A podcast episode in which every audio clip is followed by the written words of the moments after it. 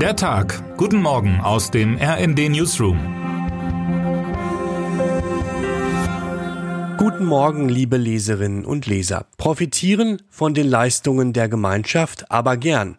Eigene Beiträge liefern und Solidarität mit anderen zeigen, je nach Laune und Kalkül. So könnte man, etwas überspitzt, das realpolitische Verhalten auf einigen Themenfeldern in der EU darstellen.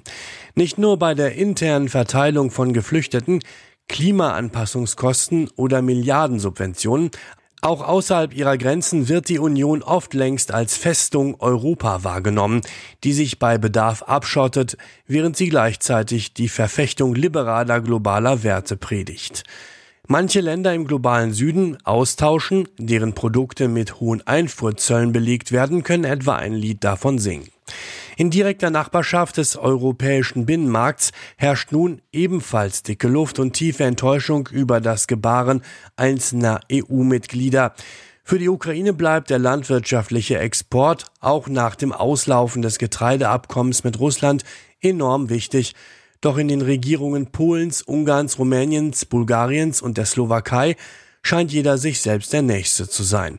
Beklagt wird eine Getreideschwemme aus dem kriegsgeplagten Land, so sehr Kiew auf Einnahmen angewiesen sein mag.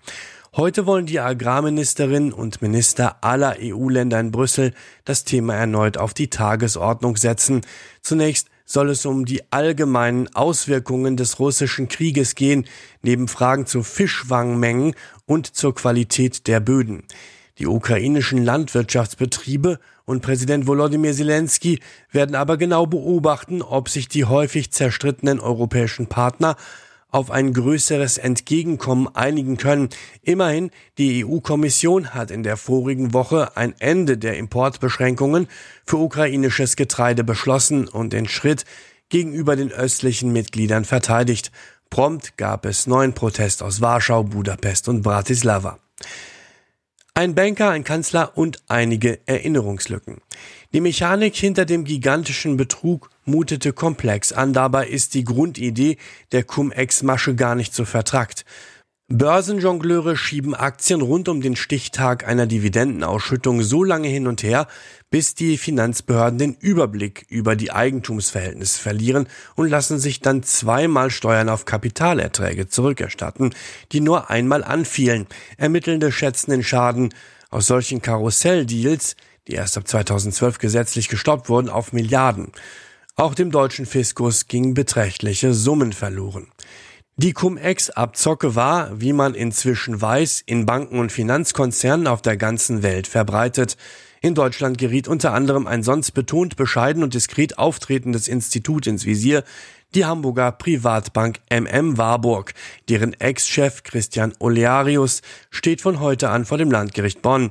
Die Staatsanwaltschaft Köln wirft dem ehemals persönlich haftenden Gesellschafter der Bank vor, in 15 Fällen in besonders schwere Steuerhinterziehung verwickelt zu sein. Das politisch Pikante dabei, Olearius hatte sich mit Kanzler Scholz getroffen, als dieser noch regierender Bürgermeister von Hamburg war. Ermittelnden war aufgefallen, dass die Finanzbehörden in der Hansestadt 2017 darauf verzichten wollten, rechtswidrig erhaltene Steuererstattungen über 47 Millionen Euro von Warburg zurückzufordern. Nahm Scholz damals Einfluss auf diese Entscheidung? Er selbst stritt das ab, verwies teils aber auch auf Erinnerungslücken zu den Gesprächen mit Olearius. Die Unionsfraktion im Bundestag erhob Verfassungsklage, weil ein U-Ausschuss zu Scholz Glaubwürdigkeit mit der Ampelmehrheit abgelehnt wurde. Vielleicht liefert das Bonner Gerichtsverfahren in den nächsten Monaten neue Argumente, den Fall auch parlamentarisch doch noch einmal größer aufzurollen. Mit Schweinchen schlau aus der Krise? Was war das für eine Erleichterung, als die Fußballnationalelf am vergangenen Dienstag unter Interimscoach Rudi Völler die für übermächtig gehaltene Auswahl Frankreichs mit 2 zu 1 besiegte. Thomas Müller mahnte anschließend jetzt nicht in vorschnelle Euphorie zu verfallen. Der Aufbau eines eingespielten, auch mittelfristig schlagkräftigen Teams, die Gewinnung neuen Vertrauens bei den Fans, die Strukturreform beim DFB in Sachen Nachwuchsarbeit, Führung und Außendarstellung sind riesige Aufgaben, die ihre Zeit brauchen werden. Da kam die überraschende Vorstellung eines Neuen in der Chefetage schon mal gut an. Andreas Rettich wird Sportgeschäftsführer des weltgrößten nationalen Sportverbands. Ein erfahrener Experte, der das Fußballbusiness seit beinahe vier Jahrzehnten in- und auswendig kennt, daneben allerdings als unbequemer Denker mit Ecken und Kanten gilt. Für heute Mittag hat der DFB eine Pressekonferenz mit Rettich und DFB-Präsident Bernd Neuendorf in Frankfurt angesetzt. Auch Völler kennt Rettich schon aus früheren Zeiten. Als Schweinchen schlau habe sich dieser strategisch immer wieder klug verhalten, etwa als er sich aus der Geschäftsführung seines Ex-Clubs St. Pauli kritisch zur Verteilung von TV-Geldern äußerte. Und Schlauheit ist sicher nicht fehl am Platz, wenn es wenige Monate vor der Heim-EM um die Motivation von Spielern, Vereinen und Co-Funktionieren geht. Termine des Tages. Polizeigewerkschaft will Verbot von Eritrea-Festen. Angekündigt werden die Aktionen als politisch-kulturelle Events, doch mitunter kommt es zu heftigen Ausschreitungen. Schon in Gießen gab es reichlich Konflikte um ein sogenanntes Eritrea-Fest. Ähnliche Szenen folgten jetzt in Stuttgart. Die Gewerkschaft der Polizei verlangt ein Verbot solcher Veranstaltungen. Diese dürften so nicht mehr stattfinden, sagt GDP-Chef Jochen Kropelke dem RND.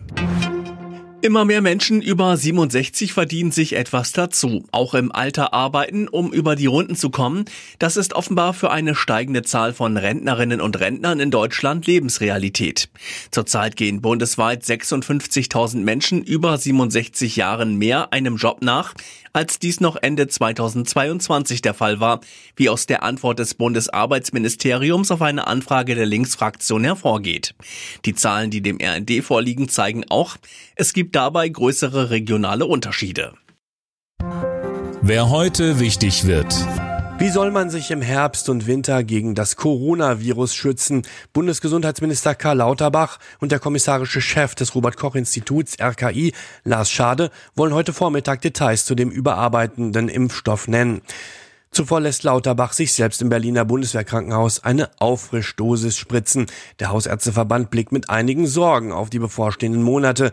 Er forderte jüngst geeignete Sofortmaßnahmen für die kommende Impf- und Infektsaison.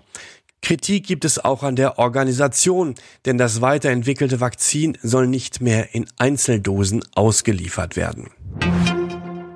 Wir wünschen Ihnen einen guten Start in diesen Tag. Autor Jan Petermann, am Mikrofon André Glatzel und Dirk Justes. Mit rnd.de, der Webseite des Redaktionsnetzwerks Deutschland, halten wir Sie durchgehend auf dem neuesten Stand.